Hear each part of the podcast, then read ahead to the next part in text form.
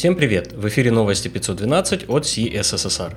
В этом выпуске релиз Sublime Text 4, PostCSS 8.3, ненадежность TypeScript, Angular DevTools, Web Containers, Weekend Offer Яндекса для бэкенд разработчиков, еще немного об анимациях с кривыми Безье, курс по CSS на web.dev, а также записи с Google I/O 2021. У микрофона Ислам Вендижев. Интересные публикации. Еще одна статья на Smashing Magazine о Container Queries. Написал ее Адриан Бице. Он рассказывает, чем технологии отличаются от медиазапросов и в каких случаях Container Queries могут помочь и дополнить существующие фичи CSS. Также в статье есть примеры применения. Проект Stack Blitz – это онлайн-песочница для разработки приложений. Основатель проекта Эрик Симмонс рассказал о новом механизме запуска Node.js приложений, который появился на платформе. Web Containers – это механизм для запуска этих самых приложений внутри браузера с помощью WebAssembly. Работает все шустро, есть и другие плюсы. Изоляция приложения, простое развертывание новых сред, интеграция с отладчиком Chrome DevTools. Пока что технология находится в статусе беты и работает только в Chromium браузерах. Дэн Вандеркам в своем блоге рассказал о ненадежности TypeScript. Выделяет он целых 7 источников этой самой ненадежности. Использование any, type assertions, получение значений из объектов и массивов, некорректные определения типов, вариантность при работе с массивами, отсутствие инвалидации уточнения типов после вызова функций, а также рекурсивные типы. По каждому пункту он поясняет, когда это может стать проблемой и показывает пример проявления. Получилась очень интересная статья. Следующий материал – статья Темани Афифа о продвинутых CSS-анимациях с кривыми Безье. В статье рассматривается кривая Безье, математика, которая лежит за анимациями, и много примеров с кучей самых разнообразных форм анимации, выполненных при помощи функции кубик Безье. В одном из недавних выпусков я уже поднимал эту тему. Если вас интересуют анимации, обязательно взгляните. Также Темани делится инструментом для задания параметров CSS анимации. Минко Гечев представил Angular DevTools, расширение для Chrome, которое помогает отлаживать и профилировать Angular приложение. С его помощью можно инспектировать и редактировать дерево компонентов, профилировать исполнение Change Detection Cycle. Был улучшен Developer Experience отладки Angular приложений, добавили новый API и улучшили сообщения об ошибках. Проект будет развиваться и дальше. Отмечу также, что Angular DevTools поддерживает приложения на Angular 9 и выше, которые пользуются Ivy. Далее создание WYSIWYG с нуля. Shalab VIAS собирает на React редактор текстов с поддержкой форматирования, работой с изображениями и ссылками. Он пользуется для создания этой великолепной штуки библиотекой Slate.js. Подъехали доклады про веб-технологии с конференции Google I.O. 2021.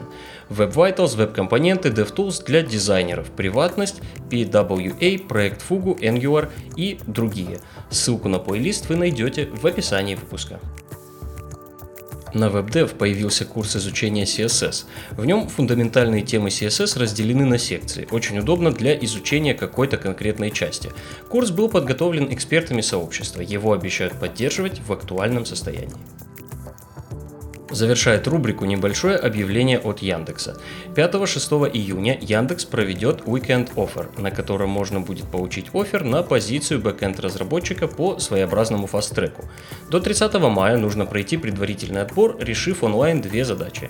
Если все получится, 5 июня вас ждут два технических собеседования, а 6 июня интервью с потенциальным руководителем. Мероприятие создано для разработчиков middle и senior уровня. Кандидат должен писать на одном из из этих языков C++, Java, Kotlin, Python, C-Sharp или Go. Звучит как неплохая возможность как минимум попробовать свои силы, а как максимум поработать в Яндексе. Так что, если Яндекс компания вашей мечты, дерзайте. Новости релизов.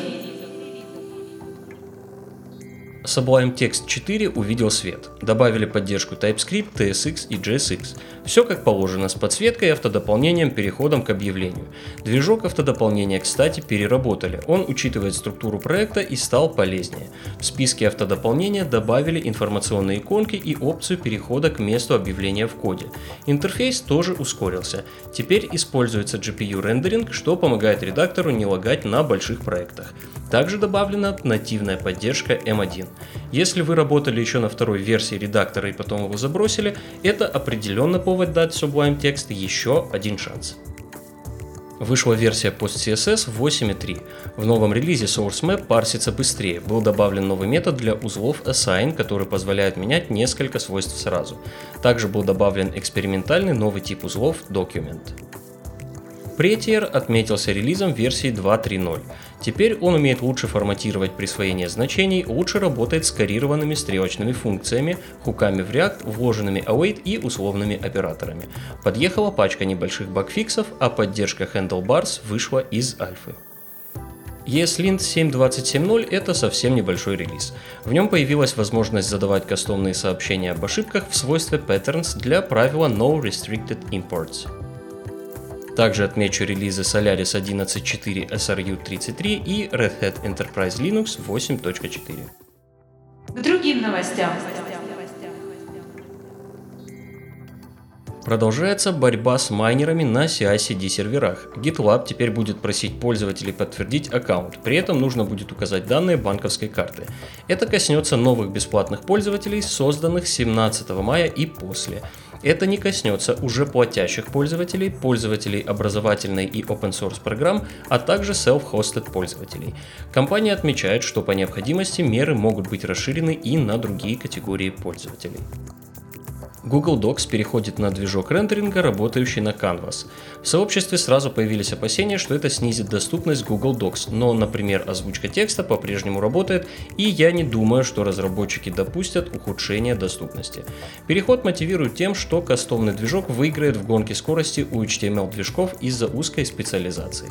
Обновления выпустят постепенно за ближайшие два месяца. Напоследок хорошая новость для любителей Linux и менеджера паролей OnePassword. Компания объявила, что состоялся полноценный релиз Linux-версии приложения. Все ссылки на инфоповоды и сопутствующие публикации вы найдете в описании выпуска. С вами был Ислам Виндижев. До встречи в следующем выпуске.